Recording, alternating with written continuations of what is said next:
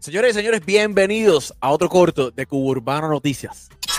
El Camel y el Tiger acaban de anunciar que van a sacar un EP de siete canciones. Díganme ustedes qué creen. Si tendré el mismo éxito que la Windows. En mi opinión muy personal, yo considero que más de una o dos canciones de colaboraciones de mismos artistas puede que sea demasiado para el público y no todas peguen. Evidentemente, incluso de un solo artista, no todas sus canciones pegan.